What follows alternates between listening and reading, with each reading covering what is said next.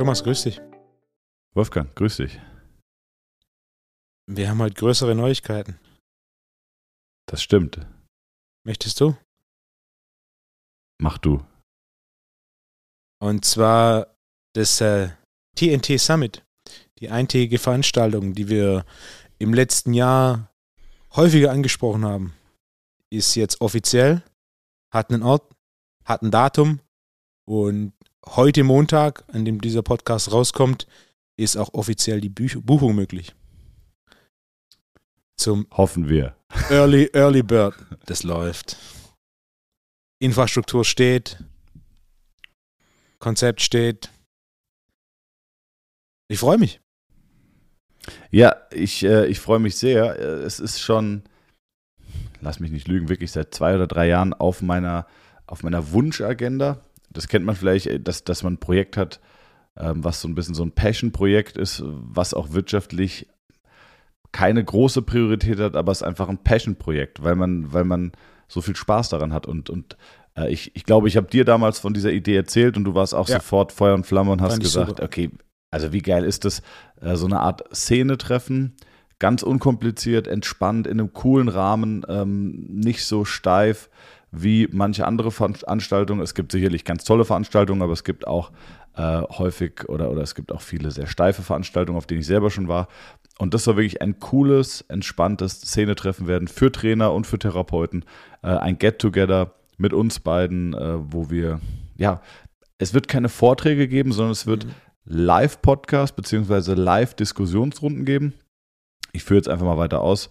Ähm, man kann sich das so ein bisschen vorstellen wie bei Markus Lanz, das war so die Idee. Das heißt, wir beide moderieren äh, eine Therapierunde, eine Trainingsrunde und am Ende eine Training- und Therapierunde. Wir haben ähm, namenhafte, namenhafte Experten aus Deutschland. Ähm, die Namen droppen wir noch nicht. Immer Step by Step.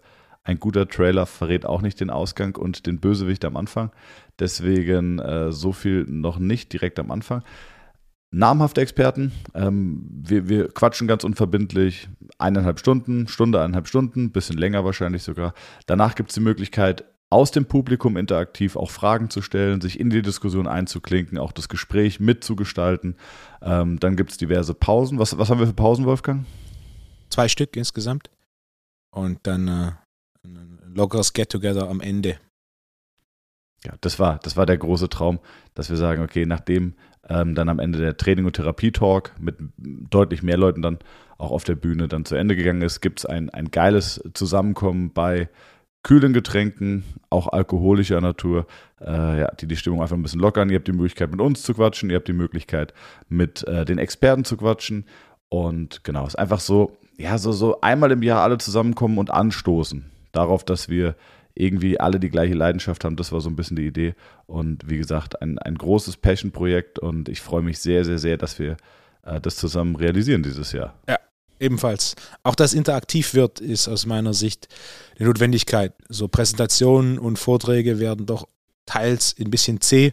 Und wenn man dann einfach eine Gesprächsrunde hat zu bestimmten Themen mit dann auch entsprechenden Gästen, und dann, dass auch die Zuhörer nicht nur beim Podcast einfach nur zuhören können und dann vielleicht ab und an mal eine Nachricht schicken, sondern direkt das Mikrofon packen und auch sagen können, so hey, ich habe eine Frage dazu oder mein Punkt ist der oder könnt ihr den Punkt weiter ausführen.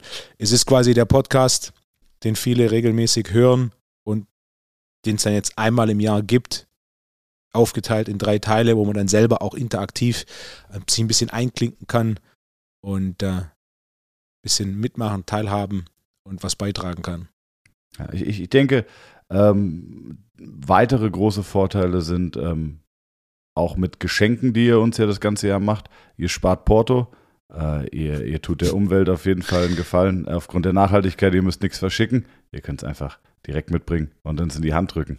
Und äh, da spreche ich auch für dich, Wolfgang. Da sagen wir herzlich Dankeschön.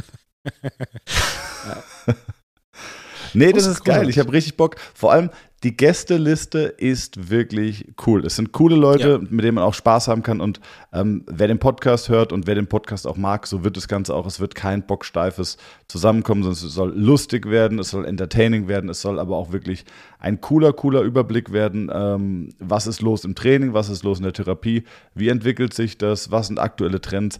Jeder hat ja auch so ein bisschen sein eigenes Zugpferd. Wir haben ähm, auch Leute eingeladen, wenn ich mir die Gästeliste so im Kopf, wenn ich sie durchgehe, die auch kontroverse Meinungen vertreten. Das ist ja auch schön. Wir wollen ja nicht immer nur Leute, die sagen so, ja, genau das, was ihr sagt, sondern die vielleicht auch andere Trainingsansätze so ein bisschen haben, ähm, wo man sich dann auch ein bisschen äh, ja, darüber unterhalten kann, austauschen kann. Also es wird ein, ein geiles, ein geiles Event. Ähm, Wolfgang, sag ganz kurz, es gibt, ohne jetzt vielleicht die Preise zu nennen, ähm, es gibt folgendes Konzept, wie, wie kann ich buchen, wo muss ich buchen und was wird mich erwarten? Grundsätzlich gibt es zwei Optionen, an dem Event teilzunehmen. Es gibt die Option, live teilzunehmen. Das heißt, du kannst ein Ticket buchen und bist dann den ganzen Tag vor Ort, inklusive Kaffee, Wasser, Wein. Und die zweite Option ist, nur digital teilzunehmen.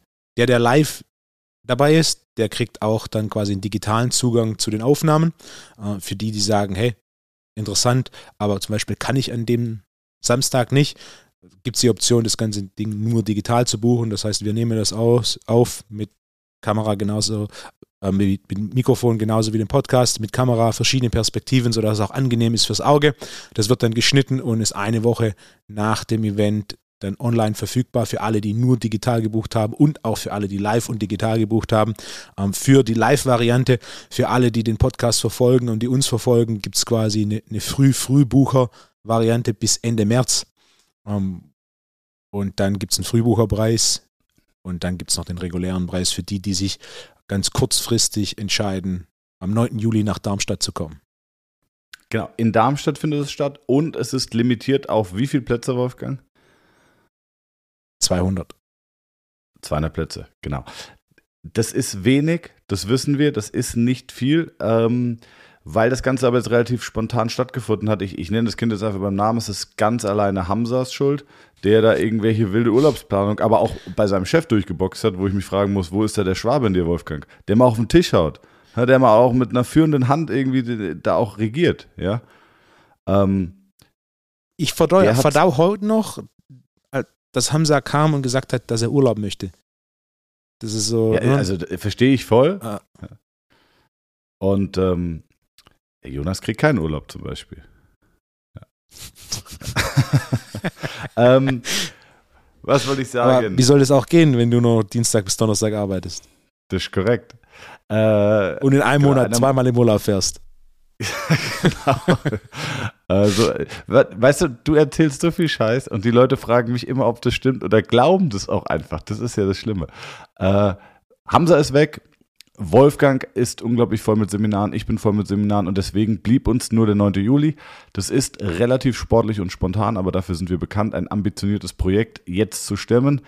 Äh, auch cool, was ich cool finde und was ich auch spannend finde, ist Hamza und Donai ähm, stemmen das Projekt eigentlich sehr, sehr stark organisatorisch im Hintergrund. Und das ist ganz cool, weil, weil ähm, obwohl wir wirtschaftlich nicht verbandelt sind, ähm, ist es ein cooles Projekt, was, was dein Team in Anführungszeichen, mein Team zusammen umsetzt. Und ich habe auch das Gefühl, die Teams wachsen ähm, zumindest so emotional und auch gefühlt immer weiter zusammen. Ich, das ist echt cool. Ich freue mich auf die FIBO. Ähm, jetzt auch zum Beispiel Arthur, kann ich auch sagen, unser Content Creator hat mich überrascht bei unserem, äh, bei meinem Seminar am Wochenende. Hast du es eigentlich mitbekommen? Nee.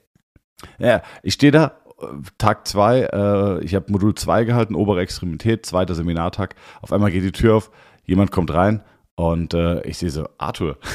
Und äh, Arthur stand einfach da und sagt so, ey, ich hatte nichts zu tun auf den Sonntag und bin gerade die, die Stunde 15 oder ich glaube, ich glaube eigentlich zeigt das nach wie zwei Stunden. Ich weiß nicht, wie er das geschafft hat, aber die Stunde 15 war er auf einmal da und äh, hat unfassbaren Content created, äh, Fotos gemacht, kurze Videos gemacht in einer Qualität, die wirklich bombastisch ist. Also auch für die äh, mit Hinblick jetzt auf die Leute, die sagen, okay, ich buche dieses, äh, diesen TNC Summit als Online-Version, da wird sehr wahrscheinlich unter, äh, unter Betreuung von Arthur Der, wirklich einen fantastischen Content Creator, wird da sehr, sehr gute Arbeit geleistet werden.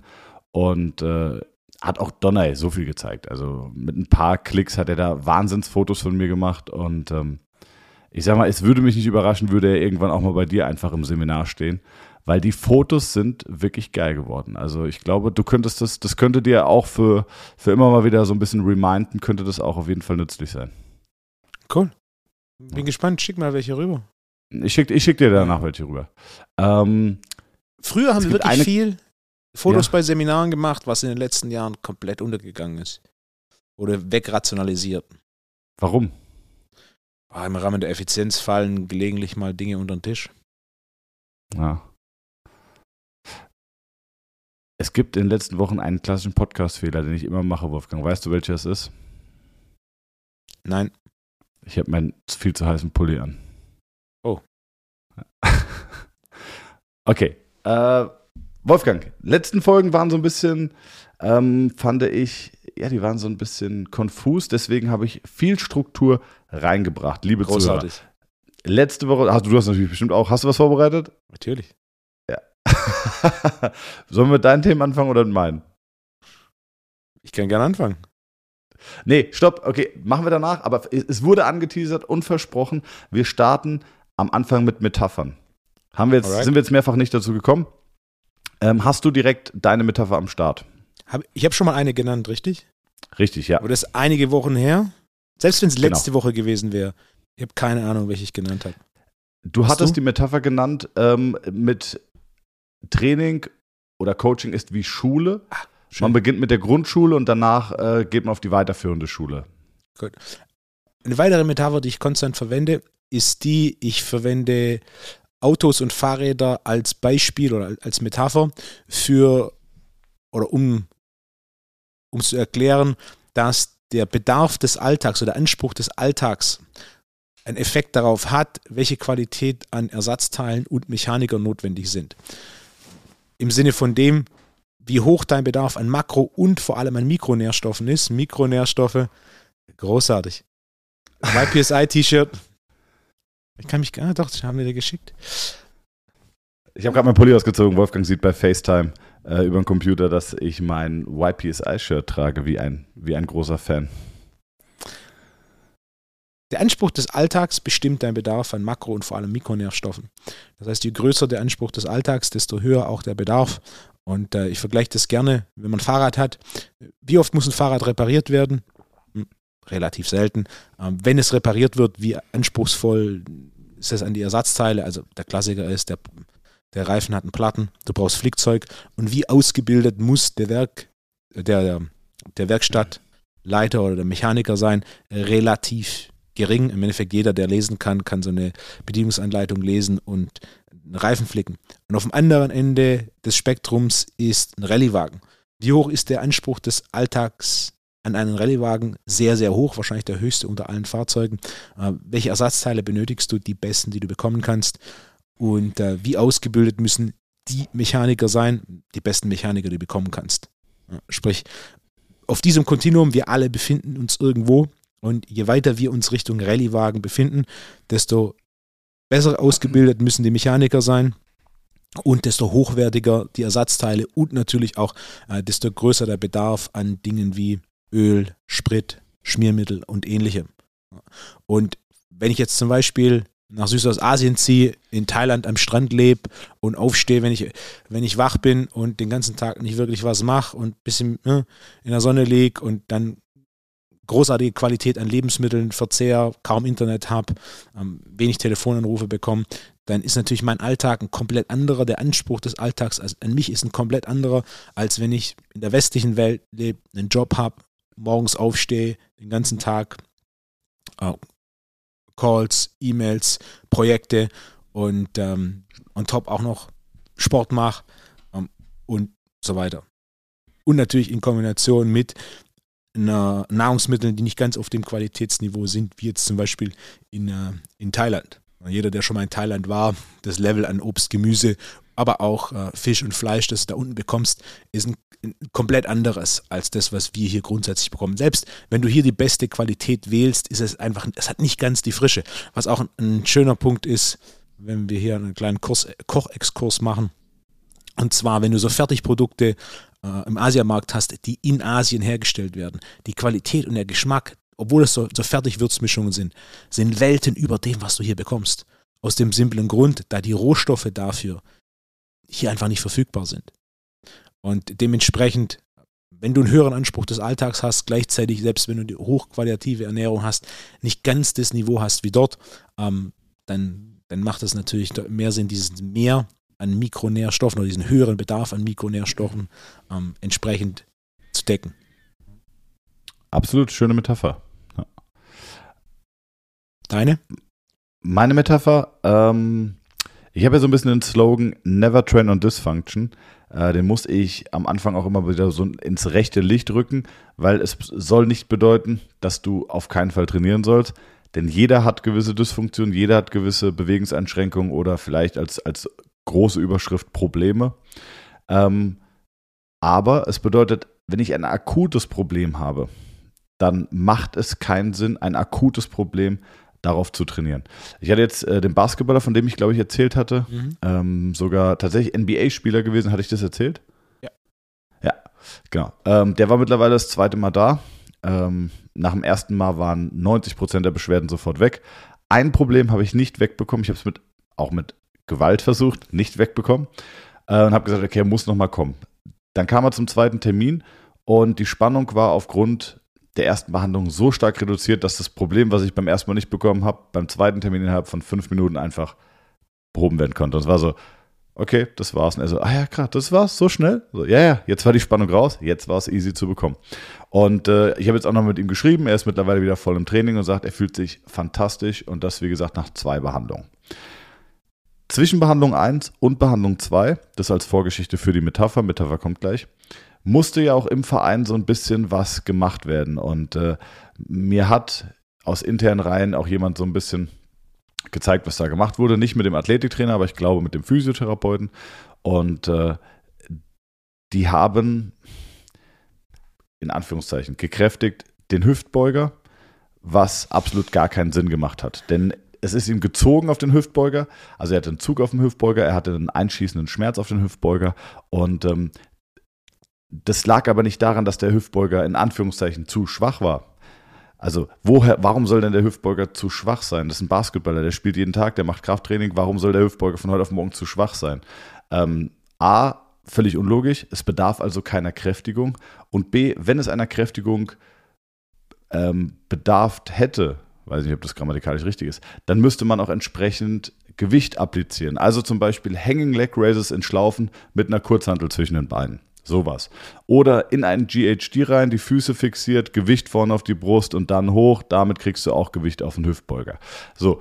Ähm, aber das hätte in dem Fall, und jetzt komme ich zur Metapher, gar keinen Sinn gemacht, denn der Hüftbeuger hatte gar kein Problem. Ähm, und das reine Stabilisieren von einem Problem ist nicht zielführend. Jetzt die Metapher, lange, Vor lange Vorerklärung. Meine Metapher ist, wenn du eine Schraube hast und du hast eine Mutter und diese Mutter passt nicht auf die Schraube und die hat sich so ein bisschen verkeilt. Das kennt jeder, der mal ein Ikea-Regal aufgebaut hat. Dann ist es nicht sinnvoll, mit viel Gewalt zu versuchen, diese Schraube auf die Mutter zu drehen, sondern es ist viel zielführender, die Schraube zu lösen, richtig auf die Schraube, äh, die Mutter zu lösen, ordentlich auf die Schraube draufzusetzen und dann, wenn das Gewinde greift, dann festzuziehen. Bedeutet, wenn ein System nicht funktioniert, macht es nicht viel Sinn, es einfach wahllos zu stabilisieren, sondern es macht viel mehr Sinn, das Problem zu beheben und wenn das Problem behoben ist, dann das funktionierende System zu stabilisieren. Und äh, irgendwann bin ich auf die Idee mit der Schraube und der Mutter gekommen, weil ich das sehr, sehr einleuchtend finde und auch allen Patienten oder auch äh, Leuten in meinen Seminaren, die ich das mitgebe, sagen, ja klar, also sie, sie, man kann es sich vorstellen. Das heißt, bei dem Basketballer, es macht keinen Sinn, den Hüftbeuger in irgendeiner Form zu tonisieren, sondern es macht Sinn, das Problem zu lösen und wenn das Problem gelöst ist, es dann zu stabilisieren. Dann kommt ganz, ganz häufig die Frage, und wie soll ich dann stabilisieren? Welche Muskeln soll ich kräftigen? Was soll ich dehnen? Die Antwort ist ganz simpel. Wenn das System funktioniert, sollst du alles machen, was du machen kannst. Das heißt, ein ausgewogenes, ganzheitliches Krafttraining. Das ist alles. Wenn das System funktioniert, kannst du alles machen. Du brauchst dann keine speziellen Ausgleichs-, Auftrainierungsübungen oder sonst was. Und eigentlich machst du ja genau das Gleiche. Das heißt, wenn jemand nicht wirklich aufgerichtet ist, dann macht es ja keinen Sinn, das System irgendwie zu stabilisieren, sondern du musst ja das Problem beheben. Das heißt, du wirst dann ähm, mit deiner Arbeit auch intervenieren, indem du zum Beispiel sagst, okay, das sind die drei besten Übungen für eine Aufrichtung. Wir müssen jetzt erstmal das System quasi zum Funktionieren bekommen, bevor wir es stabilisieren. Ne? Kann, kann man das so sagen oder würdest du sagen, na, das trifft nicht Exakt. ganz das, was ich mache? Okay, ja, gut. Exakt. Never train on a dysfunction, das ist, im, das ist genau der Punkt, den ich auch in der Arbeit sehe, wo oftmals dieses äh, Never Loaded Immobile System oder was da Richtig, ganz genau. gibt. Das ist perfekt, es ist ganz wenig schwarz-weiß, es ist ganz viel grau. Ja. Und äh, als Trainer bzw. Therapeut musst du so ein bisschen abschätzen, an welchem Punkt kann ich jetzt und an welchem Punkt ist es, macht es Sinn, da zuerst mal quasi die Schraube zu lösen und dann wieder neu draufzusetzen, äh, dass sie, dass sie drauf geht. Denn wenn du ständig quasi nur an Mobility arbeitest, verlierst oder vergisst du einfach das Krafttraining. Was auch als gute Grundregel ist, die, die sehr viel Mobility machen, sollten anfangen zu trainieren und die, die viel trainieren und gar kein Mobility machen, sollten zumindest ein bisschen was in die richtige Mobility machen. Und gutes Krafttraining ist ja auch Mobility. Also wenn du dir eine tiefe Kniebeuge anguckst, ähm, das ist ja auch eine Form der Sprunggelenksmobilisation, wenn du es ordentlich machst. Ja. Gut, wunderbar. Siehst du, haben wir versprochen letzte Woche, haben wir eingehalten. Ähm, ich habe noch eins, zwei andere Themen. Oder möchtest du? Hamza fragt. Ah, okay, komm. Thomas, warum heißt Wikipedia Wikipedia? Oh, fuck, keine Ahnung, keine Ahnung. Brauche ich Setz, gar nicht nachdenken. Setzt sie aus zwei Wörtern zusammen. Die zweite Hälfte Pedia. Pedis. Pedia ist Enzyklopädia. Hm? Also, hm? Und Wiki Von ist hawaiianisch, hawaiianisch für schnell. Ah, okay. Quasi schnelles Lexikon. Gut, Hamza, hast du mich auf dem falschen Fuß erwischt? Nächstes Mal gehst du mal auch in die Kategorie Fun wieder zurück. ja, die nächste Frage für nächste Woche steht schon. Viele Leute haben mich gefragt, äh, äh, ergibt sich eigentlich mit der, mit der Zuschauerfrage, die ich, jetzt, äh, die ich jetzt aufgenommen habe. Soll ich es einfach mal vorlesen? Schieß los. Hallo Thomas, könntet ihr in einer der kommenden Podcast-Folgen mal das Thema Valgusstress im Kniegelenk bei Kniebeugen etc. thematisieren? Genauer, sollte bei Kniebeugen das Gelenk in der Beinachse gehalten werden oder ist es oder ist ein gewisser medialer Kollaps vertretbar oder wünschenswert? Würde gerne Wolfus und deine Meinung dazu wissen. Ich habe auch das Bild von Wolfgang und dir gesehen und war überrascht, wie schmal und klein Wolfgang in Realität ist. Cheers, Christian.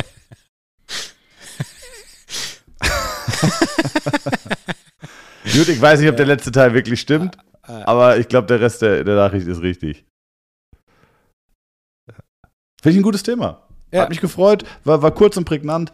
Ähm, ich glaube, jeder kennt es. Ähm, man macht eine tiefe Kniebeuge. Er hat es jetzt auf die Kniebeuge runtergebrochen, deswegen würde ich das Beispiel vielleicht gerade aufgreifen. Man macht eine tiefe Kniebeuge, die Knie kollabieren so nach innen. Ähm, sieht man sehr oft, sieht man sehr oft, vor allem auch bei Leuten mit schwerem Gewicht, dass sowas mal passieren kann. Was ist deine allererste Einschätzung? Was ist deine Meinung? Was, was coachst du Trainern oder Kunden, die sowas machen oder haben? Für den Fall, dass ich argumentiere, dass zu einem gewissen Maß an Valgum, Valgus okay wäre, müsste es erste sein, was ich erkläre, was der Vorteil von diesem bisschen Valgus ist. Oh, jetzt bin ich gespannt. Vielleicht ganz kurz, bevor wir einsteigen. Valgus ist das X-Bein nochmal, falls man jetzt nicht mitkommt. Und Varus ist das O-Bein. Kleine Eselsbrücke. Varus, da kann man sagen, warum? Warum passt der Ball dazwischen? Das ist die Eselsbrücke für ein O-Bein. Warum passt der Ball dazwischen. Dann sieht es ja aus, wie wenn jemand ein O-Bein hat, ähm, wie, so, wie so bei so einer Torwand. Und das ist vielleicht die Eselbrücke fürs O-Bein und entsprechend andersrum. Valgus ist das X-Bein. So, sorry, bitte. Siehst du einen Vorteil von einem Valgus? Ähm, von einem Valgus einen Vorteil? Mhm. Nein, ich sehe keinen Vorteil. Bei einer Kniebeuge ähm, bei einer Kniebeuge übersteigt es meine Kompetenz. Kann ich nicht beantworten. Ich kann dir sagen, wann es Stress macht, warum es in den allermeisten Fällen kommt bei normalen Sportarten. Mhm. Was der Vorteil ist, naja, wahrscheinlich, du bringst das Bein irgendwie noch weiter, noch zentraler unter die Körpermitte und hast deswegen wahrscheinlich mehr Kraftentwicklung nach oben. Ähm, ich sehe dich schon wild, wild äh, abwinken. ich sehe keinen Vorteil. Ich sehe Okay, ich hätte jetzt auch keinen Vorteil gesehen, aber ich dachte, Ja. du, du wolltest eben anfangen mit einem Vorteil. Nee, das wäre meine, quasi im Rahmen der Via Negativa oder des Eliminationsprinzip, wenn ich, ne? Ja. Warum sollte ich? Ich sehe keinen Vorteil. Also zum einen, es ist Stress aufs mediale Knie. Zum anderen, der Weg ist ein längerer. Und die Kraftübertragung ist eine geringere. Je mehr Abweichungen du hast, desto geringer deine Kraftübertragung. Ist klar, logisch, ja. Das heißt, aber warum, aber du, du, du kennst es, oder? Bei schweren ja, klar, Beugen. klar. Warum, passiert's? re- Warum passiert's? Weil das Knie nicht optimal stabilisiert wird, was in allererster Linie eine Aufgabe vom Vastus medialis ist. Insbesondere den unteren querlaufenden Fasern des Vastus medialis, dem sogenannten Vastus medialis obliquus. Und der zentriert das Knie ja, und sorgt dafür, dass das Knie nicht in die Mitte abweicht. Wenn der schwach ist oder zu schwach ist, beziehungsweise wenn der nicht imstande ist, die gegebenen Kräfte zu stabilisieren oder zu absorbieren, dann weicht das Knie nach innen ab. Was, wenn du es häufig wiederholst, dafür sorgt, dass die Knieinnenseite oder vor allem die Knieinnenseite sich bemerkbar macht, ist auch so ein Klassiker, wenn du an die beliebteste Joggingstrecke deines Orts gehst am ersten sonnigen Sonntag im Jahr, dann rennen da viele, die eigentlich sonst nie rennen und du siehst da, vor allem wenn du von vorne oder von hinten schaust, sehr, sehr viel mediale Abweichung von Knien. Teilweise ist es so, dass quasi beim Auftreten das vordere Knie komplett das hintere Knie verdeckt, wenn du von vorne schaust, oder vom hinteren Knie verdeckt wird, wenn du von hinten schaust. Äh, Und dann sitzt du abends beim Tatort auf dem Sofa und denkst dir, oh, meine Knie tun so weh. Ja, das liegt nie am Joggen, sondern es liegt daran, dass deine Knie nicht imstande sind, die ähm, optimale Position während dem Joggen zu stabilisieren, du viel zu viel mediale Abweichung hast. Die mediale Abweichung sorgt nicht nur dafür, dass du eine Belastung auf dem Knie hast, sondern dass du auch deutlich lang, langsamer bist. Je mehr Abweichung nach innen, desto länger deine Bodenkontaktzeiten und Bodenkontaktzeiten ist einer der Hauptfaktoren, die dafür sorgen, dass du nicht nur ökonomischer, sondern auch schneller rennst. Und bei der Kniebeuge, vor allem wenn du dann im Endeffekt in einen instabileren Kniewinkel kommst, wie plus minus 90 Grad Kniewinkel mit höheren Lasten und der Vastus medialis da eben mehr gefordert ist, das Knie in seiner sagittalen Linie zu stabilisieren, kollabiert der. Was ich nicht will, Punkt. Und ich kenne da auch ein paar Argumentationen, gerade bei Gewichthebern. Und nein, diese Argumentationen ist das Schönreden von muskulärer Dysbalance. Da komme ich jetzt auch noch gleich drauf zu. Weil du gerade mit dem Joggen angefangen hast, das sieht man ganz oft. Man sieht es beim Joggen, man sieht es bei Fußballspielern, man sieht es bei vielen Leuten, die springen und landen müssen, Basketball, Volleyball, Handball. Ähm, der Hauptgrund, oder, oder hast anders angefangen, wenn du läufst, bleiben wir beim Joggen und du kommst auf, dann ist der erste oder das erste stoßdämpfende oder abbremsende System der Mittelfuß. Du kommst auf, du landest und durch die Fußgewölbe, und dafür sind sie auch da, das Fußgewölbe, das Längsgewölbe, das Quergewölbe hat schon mal eine stoßdämpfende und eine Stoß- oder eine, eine kraftabsorbierende Funktion. Nur aber, wenn es auch funktioniert. Und ganz häufig sieht man, dass es nicht funktioniert. Warum? Weil zum Beispiel, in den meisten Fällen ist es so ein bisschen das mediale Fußgewölbe, weil das ostnavikulare oder das ostkuniforme mediale, weil die häufig auch ein Stück weit gegeneinander rotiert stehen. Ähm, das kommt über Muskeln, die dort ansetzen. Hast zum Beispiel das ostnavikulare häufig mal äh, in der Außenrotation, das ostkuniforme mediale in der Innenrotation. Und das destabilisiert dann biomechanisch den Mittelfuß. Jetzt könnte man da noch tiefer einsteigen. Ähm, die Konsequenz ist, dass das Gewölbe nicht mehr richtig funktioniert und das ist genau das, was Wolfgang gerade sagt. Die Bodenkontaktzeit erhöht sich, ja, weil du hast nicht diesen auch diesen kleinen Dehnungsverkürzungszyklus im Sinne von, okay, ich komme auf und feder aus dem Gewölbe raus, sondern ich komme auf und das Fußgewölbe wird erstmal platt.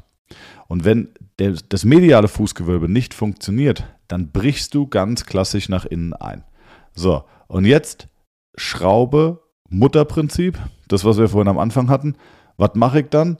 Ja, ich gehe natürlich erstmal zum Laufladen, mache eine Laufbandanalyse und die stellen fest, ja, ich kollabiere ja immer nach innen. Ich habe ja immer eine Pronation. Also, der findige Laufshop-Verkäufer empfiehlt dir natürlich einen Schuh mit der richtigen Pronationsstütze. Fantastico. Da hast du direkt das Problem gelöst. Nein, du hast nicht das Problem gelöst, sondern du hast einfach nur, und das ist genau das, was du gerade gesagt hast, du hast das Problem schön geredet. Weil anstatt dich zu fragen, warum kollabiert denn mein Fuß nach innen? Menschen auf der ganzen Welt joggen und laufen, die ganze Zeit, die sind doch nicht alle, dass die dann perfektes Schuhwerk haben. Eigentlich sollte ja ein, ein, ein Fuß so anatomisch ausgereift sein, dass er joggen kann. Außer du hast irgendein Problem drin. Und dann besteht aber nicht die Lösung darin, den entsprechenden Schuh zu finden. Das kann natürlich helfen. Aber du solltest dich von einem guten Therapeuten durchchecken lassen und soll, dann sollte man gucken, wie stehen die Mittelfußknochen? Sollte man die korrigieren, mobilisieren? Sollte man dann vielleicht gegebenenfalls kräftigen? Und dann funktioniert es auch wieder.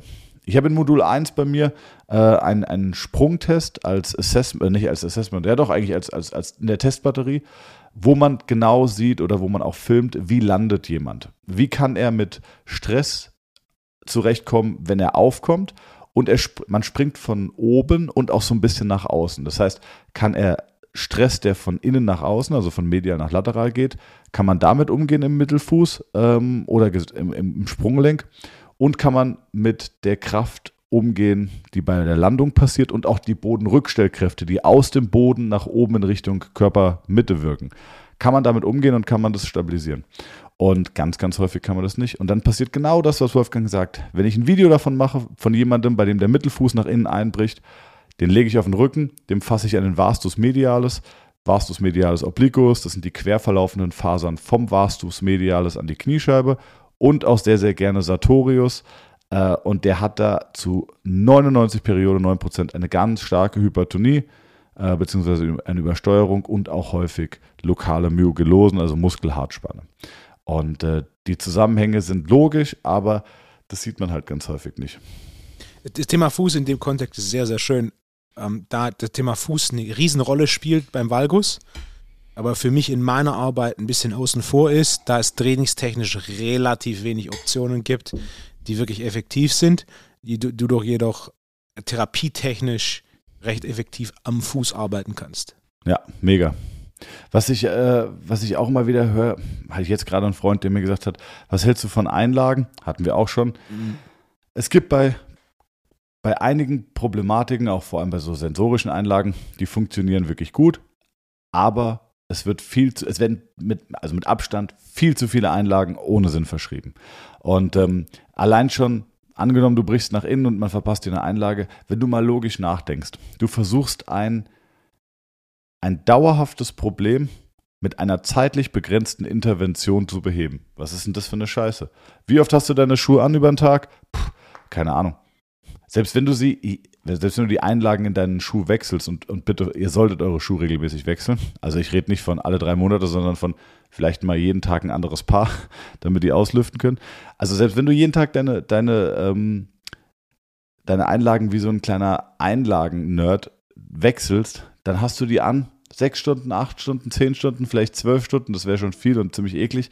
Und danach ziehst du sie aus und dann läufst du wieder barfuß. Und im Sommer hast du dann vielleicht irgendwelche Birkenstock an oder Flipflops, da hast du sie auch nicht drin. Das heißt, die Intervention ist zeitlich sehr limitiert, aber das Problem ist zeitlich nicht limitiert. Das ist nämlich ein dauerhaftes Problem. Und allein schon von der Logik, wie soll ich denn ein also ich habe es ja gerade gesagt, wie soll ich denn ein Problem, was dauerhaft da ist, mit einer zeitlich begrenzten Intervention in den Griff bekommen? Das funktioniert nicht. Warum hat man feste Zahnspangen? Ja, weil man bei gewissen Ausprägungen gemerkt hat, dass man mit Schienentherapie oder oder oder häufig nicht ans Ende kommt und dass man einfach eine zeitlich unbegrenzte Intervention braucht bei gewissen Problemen. Und äh, das ist mir ja, immer wieder äh, von der Logik, es macht ja so viel, es macht ja so, so, so viel Sinn, auch zum Beispiel äh, so ein Höhenausgleich. Ah, ich habe eine Beinlängendifferenz, ich habe ein kürzeres Bein. Deswegen brauche ich eine Einlage, die ein bisschen höher ist auf der einen Seite, damit ich gerade stehe. Nein, du läufst die ganze Zeit barfuß oder läufst mit Socken zu Hause rum, äh, da hast du die auch nicht drunter. Was ist denn? Dann stehst du mal den halben Tag größer, den anderen, die andere Hälfte des Tages nicht größer. Das macht viel mehr Unruhe und Unstimmigkeit in deinem System, als wenn du das System einfach so laufen lässt. Also äh, bekanntestes Beispiel, das kann man sagen, weil, weil ich schon Berichte darüber gesehen habe.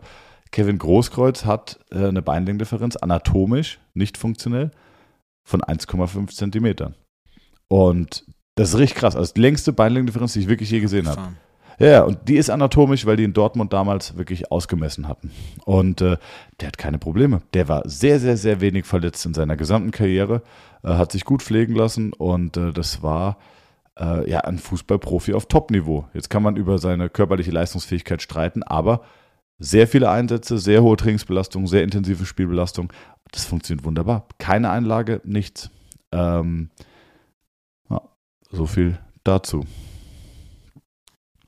Was, was wären ja, was wären deine Top-Interventionen, wenn man sagt, okay, ah, ich kann jetzt nicht unbedingt einen Cyclist Squad oder so einen Quad Squad trainieren, weil da kriege ich schon direkt so ein, äh, so ein, so ein Shift nach innen. Was hättest beide, du beide, Assessive Übungen, okay. mit denen du den Vastus Medias kräftigen kannst? Beide sind recht fortgeschritten. Starten würde ich mit Kniebeugefersen erhöht.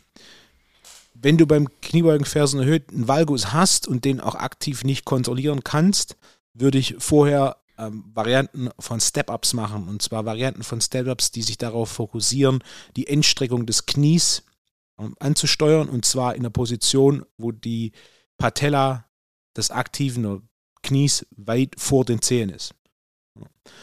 Und mit dem Step-Up würde ich zwei, drei Sätze zu Beginn des Trainings machen als Aktivierung. Ein wichtiger Punkt, gerade bei so einem Muskel wie Vastus medialis, der manchmal ein bisschen lazy wird, sprich, du hast Probleme da, Faser sauber anzusteuern.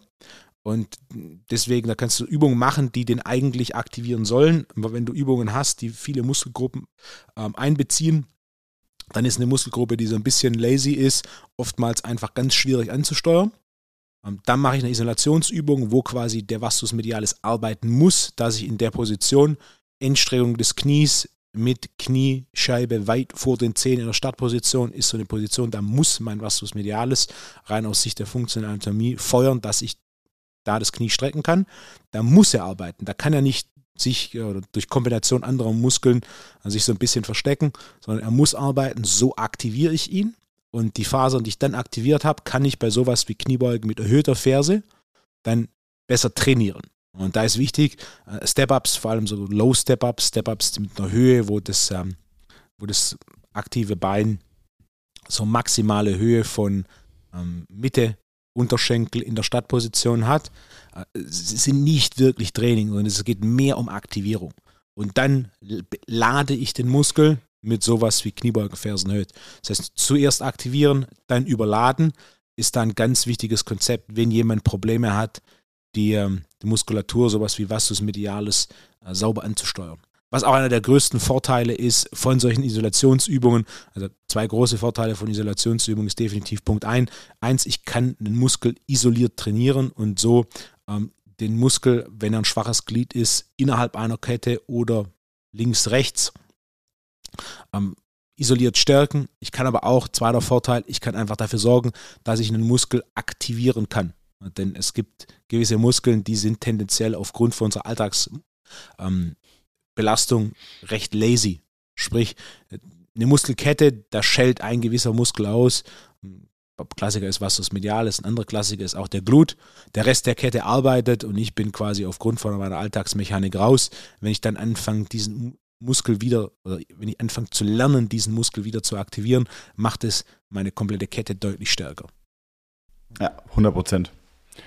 Das, ähm, ja, das ist vollkommen logisch, aber es irgendwie, ja, was ist schon logisch, ne? Das ist wie mit Einlagen. Was ist schon, wenn man es so erklärt, ist es logisch, aber was ist schon logisch? Was hältst du so von, ähm, von so, so Leg Extension? Wenn du jetzt sagst, okay, ein, hm. ein, zwei Sätze zum, sorry, wenn ich unterbreche, ein, zwei Sätze zum, zum Aktivieren um, mhm. äh, damit man es besser spürt. Ich glaube, mich erinnern zu können, dass du mal empfohlen hast, wenn du zum Beispiel deinen Gluteus nicht richtig spürst, bei Kniebeugen zum Beispiel Hip Thrust zu machen, davor, dass man den Gluteus äh, spürt. Vielleicht äh, stimmt es auch nicht, ich habe es von irgendwo anders her. Ähm, aber was hältst du von, von Leg Extension vor Kniebeugen, wenn man den nicht ansteuern kann? Warum ziehe ich so rum? Warum ziehe ich die Step-Ups den Leg Extensions vor? Erstens, wir wissen, dass wenn wir auf dem Boden stehen, wir deutlich mehr Muskelfaser rekrutieren können, als wenn wir irgendwo sitzen. Ah, das ah, okay, ist, das wusste ich nicht. Das ist, ja. das ist Fakt. Also Beispiel, wenn du unter den Rücken trainieren willst mit so einer sitzenden Hyperextension, ähm, Maschine wirst du deutlich weniger Unterrücken oder deutlich weniger Faser rekrutieren können, als wenn du das Kreuzheben machst. Also der Mensch ist darauf ausgelegt, vertikal stehend mit zwei Füßen auf dem Boden äh, zu agieren und kann auch in dieser Position mit Abstand am meisten Faser rekrutieren. Also beim Step-Up ist das gegeben, bei der Leg Extension sitzt du. Ähm, der zweite Punkt ist, ähm, die Kniestreckung ist darauf ausgelegt, das Knie gegen vertikal wirkende Kräfte zu strecken. während du aber bei der Leg Extension aufgrund der Oberschenkelposition äh, horizontale Kräfte hast. Das heißt, die Kraft wirkt von vorne auf deinen Unterschenkel und nicht von oben auf die Hüfte. Das heißt, wenn du in Alltagsfunktionen oder wenn du in natürlichen Bewegungsabläufen das Knie streckst, sind es grundsätzlich vertikale Kräfte, die quasi vertikal auf den Unterschenkel wirken. Während Leg Extension, das drückt von vorne gegen Unterschenkel, eine horizontale Kraft. Dafür ist grundsätzlich neuromuskulär der Muskel nicht auf, ausgelegt. Und der dritte Punkt ist, genau aufgrund dieser Kraftwirkungen hast du einen sogenannten Schubladentest. Es gibt ja, oder schon mal einen Schubladeneffekt. Es gibt in der Physiotherapie ja den Schubladentest, ist so ein, ein klassischer Test für, ist das Kreuzband gerissen? Hm? Wahrscheinlich einer der ersten Tests, die du, was Knie angehst, in so Physiotherapieausbildung lernst, richtig? Nein. Nicht, ah, nicht wirklich.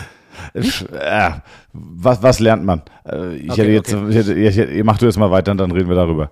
Aber äh, der Schubladentest ist nach wie vor Standarddiagnosetest für Kreuzband. Ja. Ah. Okay, ganz kurz exklusiv zum Schubladentest. Früher hat man gesagt, man macht einen Schubladentest, um zu gucken, ob das Kreuzband gerissen ist.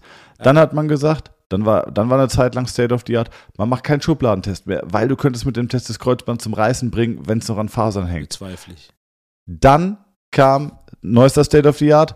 Wenn du das Kreuzband mit einem Schubladentest zum Reißen bringen kannst, ist es so instabil, dass es keine Rolle spielt. Also mach den Schubladentest. Das waren, das waren okay. die drei Entwicklungsstufen vom Schubladentest, die ich mitbekommen habe. Und äh, es ist ja vollkommen logisch. Es ist, äh, mach du erstmal deinen Punkt, ich könnte mich schon wieder zehnmal verlieren. Der Schubladentest ist, du setzt jemand hin, Oberschenkel ist, ist horizontal, genauso wie bei einer Leg Extension, und dann nimmst du quasi das Knie und versuchst, dieses Knie ähm, zu verschieben im Kniegelenk, äh, indem du horizontal Druck drauf bringst. Als Test für einen Kreuzbandriss. Wenn ein Kreuzband nicht gerissen ist, hast du trotzdem das Problem, da du so eine leichte Schublade hast durch den horizontalen Druck aufs Knie, was bei den meisten über Zeit mit viel Wiederholungen, Sätzen und ein bisschen Gewicht dazu führt, dass die Patellasehne entzündet. Das ist also der häufigste Punkt, der dabei rauskommt, ist, dass du Patellasehnenprobleme bekommst. Das heißt, Punkt Nummer eins, ich rekrutiert deutlich weniger Faser. Punkt Nummer zwei, neuromuskulär ist, ist die Belastung bei weitem nicht so hoch aufgrund ähm, der Position. Und drittens, wenn ich zu lange Leg Extension mache, ist so ein bisschen Knieproblematik da. Gibt es trotzdem Szenarien, wo ich Leg Extension einbaue? Ja, definitiv. Also Leg Extension ist grundsätzlich keine schlechte Maschine. Ich habe knapp 100 Quadratmeter Trainingsfläche. Ich habe keine Leg Extension. Wenn ich 300 Quadratmeter Trainingsfläche hätte, hätte ich immer noch keine Leg Extension. Vielleicht, wenn ich 6, 7, 800 Quadratmeter Trainingsfläche hätte, das heißt, ich könnte so Nischenspielzeug kaufen, äh, dann wäre eine eine Leg Extension mit hoher Wahrscheinlichkeit drunter. Meine Favorite Leg Extension ist von Prime. Und zwar gibt es eine Plate-Loaded Leg Extension von Prime, wo du an drei Pins Gewicht einstecken kannst. Das heißt, du kannst den Bewegungsradius unterschiedlich überladen. Denn klassischerweise aufgrund der Kraftkurve hast du im Endeffekt was eine absteigende Kraftkurve. Das heißt, unten kannst du am meisten Kraft entwickeln, oben am wenigsten. Wenn ich diese drei Pins habe von diesen Prime-Maschinen, kann ich natürlich unten dann deutlich mehr überladen als oben, indem ich das Gewicht entsprechend verteile.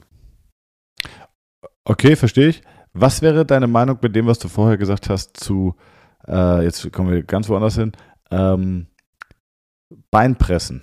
Weil ich glaube, dass die eine der beliebtesten Beinpressen ist eine 45 Grad sitzend. Mhm. Wenn du jetzt aber sagst, okay, äh, was ja, was ja im ersten Moment völlig logisch erscheint, im Stehen ist der Körper mehr orientiert, größere, also mehr Muskulatur zu rekrutieren. Ähm, es gibt ja auch stehende Varianten. Wir haben schon mal drüber geredet, über die äh, jetzt, äh, Pendulums, Pendulum Squat. Ähm, warum ist die 45 Grad dann so viel beliebter als eine stehende Kniebeuge? Oder ist sie es gar nicht und nur in meiner Welt? Die 45 Grad Beinpresse ist neben der sitzenden die, die in Studios am weitesten verbreitet ist. Ähm, stehende hast du im Endeffekt 45 Grad nach hinten liegen, wäre so eine Hackenschmidt-Maschine, äh, wo ich ein großer Fan von bin, die es leider zu selten gibt. Und komplett stehend hast du eigentlich so Power Squat-Maschinen. Äh, die deutlich näher an der Kniebeuge sind oder die deutlich mehr neuromuskuläre Belastung haben als eine 45 Grad. Es gibt aber weniger Hersteller.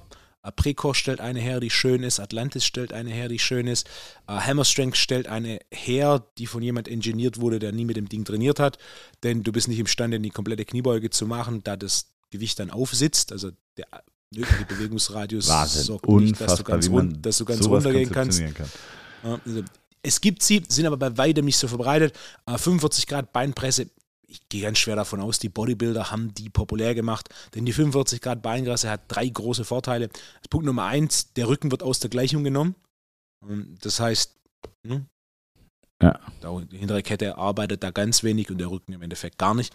Aber Punkt Nummer zwei, du kannst auf der, aufgrund der Position äh, relativ viel Wiederholung machen. Also das ist auch was, was kardiovaskulär jetzt nicht wahnsinnig belastend ist. Also mach mal einen Satz mit 25 Wiederholungen Beinpresse und einen Satz mit äh, 25 Wiederholungen Hack Squats beziehungsweise Kniebeugen. Also bei einem Hack Squat, da bewegt sich dein Oberkörper. Und bei einer Power Squat Maschine, wo du vertikal bist, da bewegt sich dein Oberkörper, während bei einem Beinpresse nur deine Beine sich bewegen. Das heißt, kardiovaskulär ist es eine ganz andere Welt. Du kannst relativ hohes Volumen mit 45 Grad Beinpressen bewegen. Du kannst sogenannte 2 Minuten Beinpresse machen, wo du 1-0 x0 Tempo, so viel Wiederholungen wie möglich in 2 Minuten machst. Du kannst aber auch sowas machen wie 100er Sätze. Dass du quasi 25 Reps machst und dann ähm, den Stand ver veränderst dreimal, sodass du mit vier verschiedenen Standvarianten insgesamt 100 Wiederholungen machst und jedes Mal veränderst du den Stand hin zu einer mechanisch vorteilhafteren Stand. Du beginnst mit, ähm, mit enger Stand weit unten auf der Plattform und endest mit breitem Stand relativ weit oben auf der Plattform. Ähm, Was dir erlaubt, natürlich 100 Wiederholungen zu machen. Versuch mal 100 Wiederholungen mit der Kniebeuge zu machen. Boah. Das funktioniert nicht. Jetzt, okay, also ich würde jetzt nochmal ganz kurz zurück zu dem Thema ähm, Collapse nach innen. Valgus. Valgus, genau. Für die Therapeuten, jetzt haben wir viel Trainingstechnik drüber geredet, für die Therapeuten, wie kann ich das testen, dass da was blockiert ist? Ich lege den Patienten hin, ich greife um den Fuß, ich schnappe mir ähm, Gelenkpartner, zum Beispiel ein Os naviculare, ein Os cuneiforme mediale und bewege die gegeneinander und gucke, lassen die sich bewegen oder lassen sich nicht bewegen. Dann schnappe ich mir ein Os cuneiforme intermediale und mediale, bewege die, intermediale naviculare, laterale gegen intermediale, bewege das alles einmal gegeneinander durch und dann gucke ich, funktioniert es oder funktioniert es nicht. Kann ich die Knochen nach oben bewegen oder kann ich sie nach unten bewegen? Und wenn da eine Blockade ist und das nicht funktioniert, äh, oder ich glaube, dass da eine Blockade ist und das nicht funktioniert, dann habe ich ja schon mal eine Problemhypothese. Und ich behandle am liebsten nach dem Konzept, wenn ich ein, eine Hypothese habe, von deren Richtigkeit ich ausgehe, dann müsste ich die ja, das habe ich schon hundertmal gesagt, wie in der Mathematik Probe rechnen. Das heißt, ich müsste dann sagen, okay, wenn das Osnaviculare blockiert ist, dann müsste ja auch theoretisch irgendwie die stabilisierende Muskulatur vom Unterschenkel, die starke Muskulatur, nicht die Fußmuskulatur, hyperton sein. Das heißt, ich könnte ein Tibiales mir angucken, ich könnte mir ein Tibiales posterior angucken, also Tibiales anterior, posterior angucken, ich könnte mir ein äh, Soleus, ja, Soleus kriegt, naja, Soleus ist eher wegen der Fibula, lassen wir den Soleus raus. Ähm, ich könnte mir einen Peroneus angucken. Die müssten, oder zumindest einer von denen, sehr auffällig hyperton sein, um eine Stabilität im medialen Fußgewölbe wiederherzustellen. Wenn das der Fall ist, dann gehe ich mit meiner ursprünglichen Hypothese d'accord und sage, okay, wird so sein. Und dann muss ich nur noch entsprechend intervenieren und mobilisieren. Das lernt ihr dann zum Beispiel, wenn es irgendwann soweit ist, in den Advanced-Seminaren, die, deren Konzeption im Moment fantastisch gut voranläuft. Wirklich fantastisch gut. Vielleicht schon nächste Woche deutlich mehr dazu. Ähm, Fun Facts noch. Ey, wie, wie, dunkel es mittlerweile geworden ist, ne? Ist krass. Wir Ja, gucken ich- uns die ganze an. Ich bin als dunkler geworden, ich sehe es auch. Aber es ist, Ja. ich finde ich finde es sehr geil, weil 18.30 Uhr ist es immer noch äh, blauer Himmel hier. Also ich bin, ich bin, äh, ich sitze zwar im Dunkeln, aber ich kann noch blauen Himmel erkennen. Ähm, Fun Fact: Osnaviculare und Oscuniforme Mediale, nehmen wir uns die zwei raus. Wann rutschen die oder wann kriegen die häufig einen Impact nach Kranial?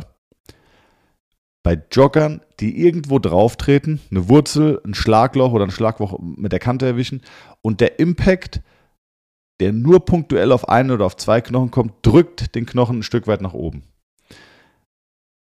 Haben sehr, sehr viele Leute. Oder Fußballer, die zum Beispiel irgendwo auf den Fuß treten und zack, rutscht der Knochen so ein bisschen nach oben. Das kommt auch vor. Wann steht ein Knochen weiter unten? Ähm, also wann rutscht er ein bisschen weiter runter? Kommt deutlich seltener vor.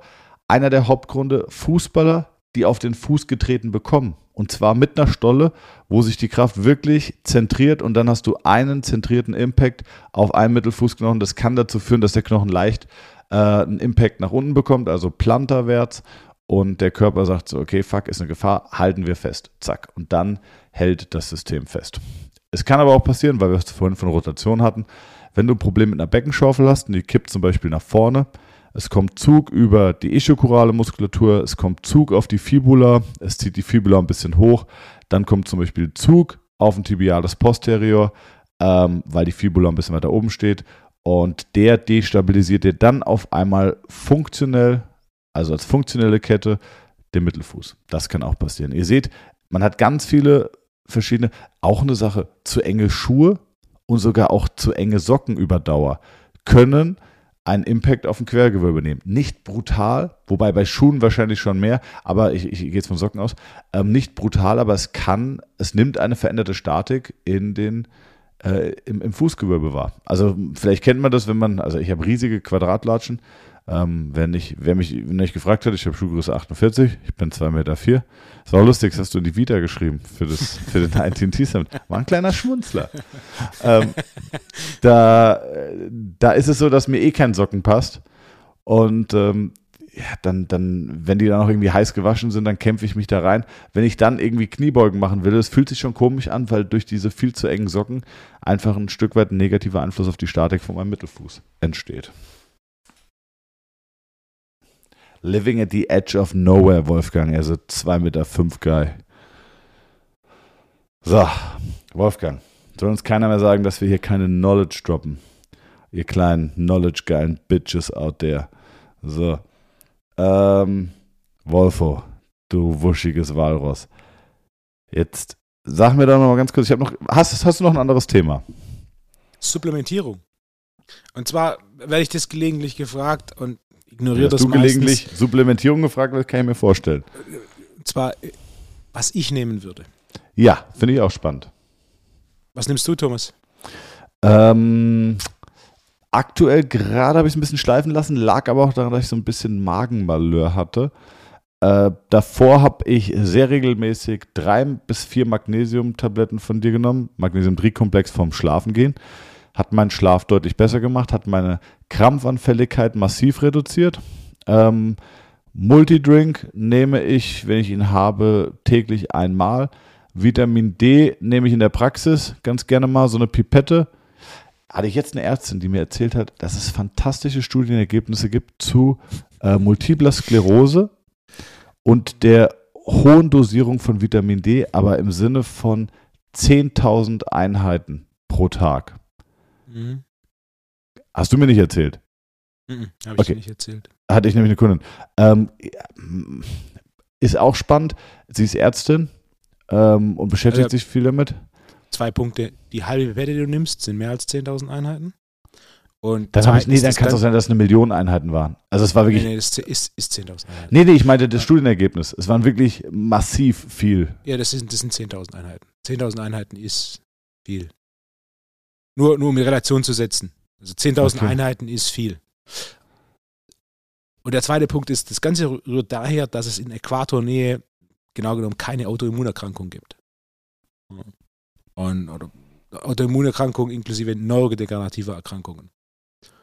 Okay, krass. Das ist ja, ist ja Multiple Sklerose. Und dann hat man ja. untersucht, warum und hat dann im Endeffekt festgestellt, ähm, dass ja das mit dem Vitamin D-Level korreliert. Was ein guter Punkt ist, was man aber halt auch bedacht, bedenken muss, dass nicht nur das Vitamin D-Level, sondern grundsätzlich das Leben in der Nähe des Äquators ein bisschen anderes ist. Ja. Also das, das ist ja nicht nur, das ist ein bisschen dieses, die Amerikaner oder in der Wissenschaft hat man es als French Paradox bezeichnet. Gab dann, gab dann die, die Studie, yeah. die gezeigt hat, dass gesättigte Fette schlecht für Herzinfarktrisiko, aber die Franzosen haben essen viel gesättigte Fette, aber ein niedriges Herzinfarktrisiko langsam. Also Punkt Nummer eins, diese Studie mit gesättigte Fette, Herzinfarkt, das war im Endeffekt, da hat man nur Länder inkludiert, bei denen das genauso war. Länder, bei denen das nicht so war, die hat man nicht inkludiert. Und Frankreich ist ja nicht nur eine Frage von gesättigten Fetten, die die essen, sondern die machen ja auch sonst noch eine ganze Reihe von Dingen. Ähm, ja, man kann immer nicht nur eins anschauen. Also klar, Vitamin D korreliert, das ist einfach, das ist Fakt. was man halt machen muss, man muss sich auch anschauen, was treiben die sonst noch so. Also was ist die durchschnittliche Arbeitszeit von einer Person, die einen Job hat in Ja. der Nähe vom Äquator? Die ist deutlich niedriger. ne? Als, als einfaches Beispiel. Wie viel Gab's Zeit verbringen die draußen Ja. und so weiter. Gab es bei Netflix jetzt auch irgendeine Doku ähm, und das ist auch genau exakt die gleiche Qualität, mit der leider Gottes viele Netflix-Dokus in eine Richtung propagieren. Ähm, da haben sie da, es gibt ja diese, diese, äh, diese, diese blauen Flaggenstädte oder wie das heißt, und Leute, wo, wo die Bevölkerung dieser, Zones. Wie heißt das blaue? Blue Zones. Blue Zones, genau. Das Zonen. sind sieben oder acht Städte, die, äh, wo die Leute überdurchschnittlich alt werden, mehr, viele Leute über 100. Und dann sind sie da in Italien wunderschön Fun- in die Fun Toskana gefahren. Hä? Fun Fact. Das Einzigste, was alle Blue Zones gemeinsam haben, ist, dass sie Schweinefleisch essen. Ja. Aus, Ernährung, aus ernährungstechnischer Sicht. Fun Fact, es heißt einzige, nicht einzigste. Okay. Ich, ja, egal, ich erzähle dir später, warum ich das so genau weiß. Ähm, Ich erinnere Ähm, mich. okay, äh, was soll ich sagen? Genau, und da sind wir dahin gefahren, irgendwo in Italien, wunderschöne Toskana, kleines Dorf, Sonne scheint, alle sind bester Laune und du denkst dir so, ja klar, also allein das Setup da wundert mich nicht, dass die Leute 100 werden, ja. Äh, kein E-Smog, da kommt nicht irgendwie, äh, also da, da ist einfach alles entspannt. Und dann kommen sie hin, schnappen sich dann den Paolo oder wie der hieß, äh, Paolo und Giovanni und, äh, und Roberto und sagen so, hey Leute, Blue Zone, was geht ab? Warum seid ihr so alt? Und sagt er, ja, wir essen die ganze Zeit, unsere Ernährung besteht zu 80% aus Kohlenhydraten. Das ist unser Geheimnis. Wir essen so viel Pasta und nur ganz wenig Protein. Und dann so, ah ja, okay. Und dann haben sie irgendwie erklärt, naja, also Protein sorgt ja auch für Tumorwachstum. Ähm, ab der zweiten Hälfte des Lebens sorgt Protein für Tumorwachstum und deswegen muss man krass viel Kohlenhydrate essen ab der zweiten Hälfte. Also im, im Wachstumsalter ist es sinnvoll, Protein zu essen und danach in der zweiten Hälfte ganz schlecht, mehr auf Kohlenhydrate. Und da hatten sie irgendeinen Ami dabei aus Hollywood, ich weiß nicht mehr wer, irgendein Schauspieler. Und äh, der so, oh fuck, ich, meine Haupt, meine Ernährung besteht primär aus Protein. Und die so, ja, ja, musst du sofort ändern, sonst lebst du nicht lang. Und es war so, okay, ein Punkt ist die Ernährung, aber schaut euch doch mal bitte in eurem idyllischen Bilderbuchstädtchen um. Also allein das Setup ist ja klar mit Sonne und allem möglichen, dass ihr da, dass ihr da 900 Jahre alt werdet. Ähm, das ist immer so ein bisschen rausgepickt, ne? Ja, und auch die Ernährung, also gerade wenn wir Wissenschaft, es gibt ja diese Mediterranean Diet, das ist ein Punkt, den ich beim Modul 4 zur Ernährung immer mache. Die Mediterranean Diet, das, was es in der Wissenschaft oder wie es in der Wissenschaft dargestellt wird und was es in der tatsächlichen Welt ist, ist, ist in Welten. Also Mediterranean Diet ist, ist Gemüse, Fisch, Olivenöl, ähm, Länder am Mittelmeer oder teilweise ist es sogar fetter Fisch, ähm, Gemüse, Olivenöl als kleine Grundregel. Fetter Fisch kommt daher, wo das Wasser kalt ist. Das Mittelmeer ist nicht kalt. Und Mittelmeerländer sind Spanien, Frankreich, Italien, Kroatien, Griechenland. Und wenn du die Ernährung anschaust, dann sind da zwei große Faktoren, aus denen die Ernährung in den Ländern besteht. Das ist Schweinefleisch und Brot. Von mir aus Wirklich? noch ein bisschen Fett. Ja, klar. In, in, in äh, all den Ländern, also du kannst natürlich im Mittelmeer noch Türkei dazu zählen, da musst du dann halt Lamm und Rind machen. Aber wenn du die, die Länder anschaust, das ist Brot und Schweinefleisch. True? Aber Spanien? Komm. Chorizo. Serrano, rauf Ey, wenn und du mir jetzt runter. sagst, dass mit Chorizo. Chorizo, wenn mit Chorizo wird es ein 100 wert, ey Wolfgang, das kriege ich, das kriege ich durch, wirklich, da kann ich mich Ja, drauf einigen. Mein, mein Punkt ist nur der, dass einfach, ne, dass die Mittelmeer-Diät ist eigentlich Schweinefleisch, Käse, Brot. Oh, ich, ich liebe das, sorry, ich bin jetzt bei Chorizo hängen geblieben.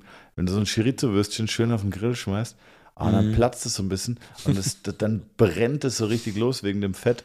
Und der Grill sieht danach immer aus wie Sau, aber wenn die dann schon so richtig schön schwarz angefeuert sind, oh, und dann aber die scharfen, nicht die milden. Ja. Brauchst mir nicht mit den milden kommen. Ja, in Scheibchen schneiden, Chorizo und Risotto. Eine großartige Kombination. Und dann, und dann schönen Rotwein hinter die Birne, Wolfgang. Lecker, da freue ich mich. Ähm, bevor wir jetzt abdriften in, äh, Supplementierung. ja, genau.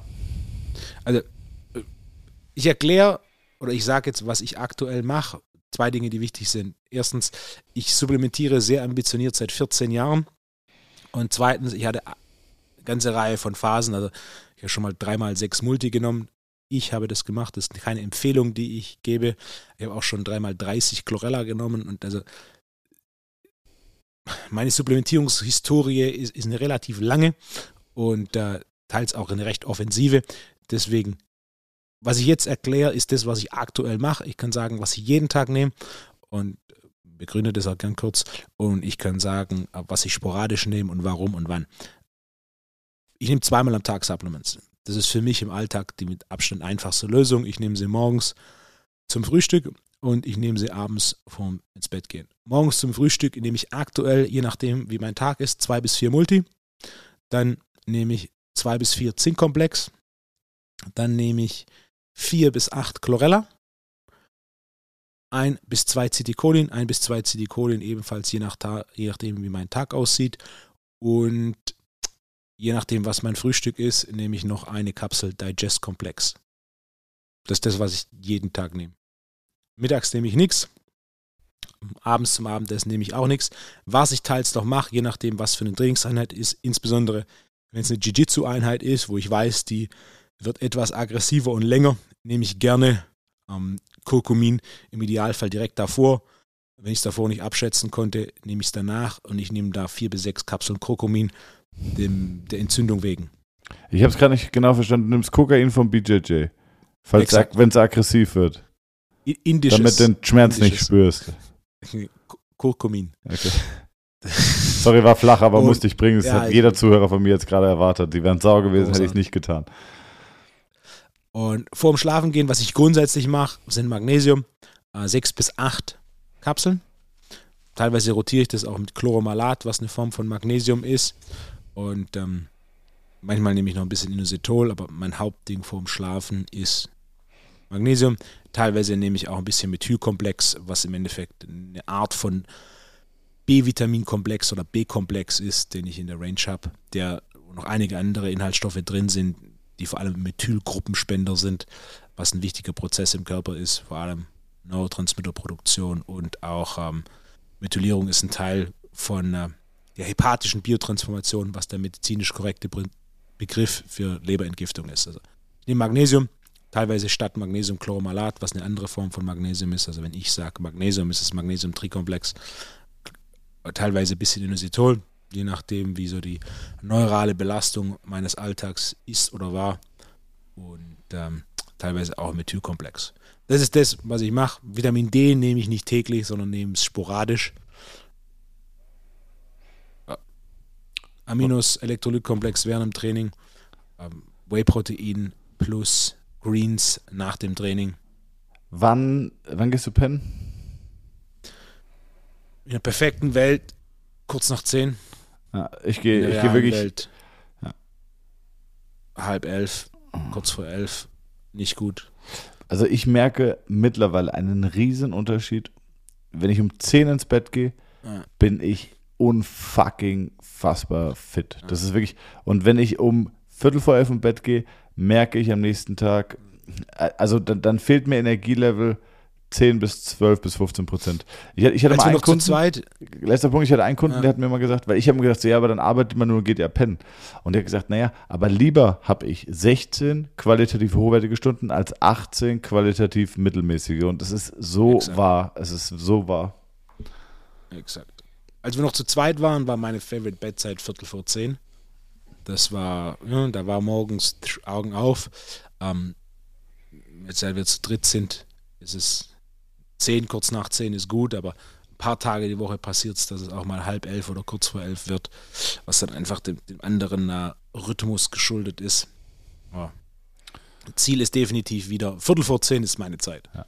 Wenn ich Viertel vor zehn ins Bett komme und direkt einschlafe, großartig. Da ist morgens plus minus sechs, vielleicht mal halb sieben, Augen auf und let's go. Ja, geil. Genauso ist es bei mir auch. Und damit, ich, damit ich das jetzt auch schaffe, Wolfgang, würde ich sagen, packen wir es. Wir müssen noch eine Sache erwähnen, und oh. zwar für die, die sich für das TNT Summit anmelden möchten. Die URL ist tnt-summit.de. Dann sollte ich die jetzt besser schnell safen. Exakt. Sehr gut. Ich, ich dachte, du sagst, du, du hast ja schon gesaved, aber. Ich habe gerade gedacht, dass du wieder irgendein YPSI äh, irgendwie. Ja, oder dass du dann privates PayPal kurz angibst unten in den Show Notes. Aber dann, dann save ich uns jetzt ganz kurz äh, tnt-summit.de.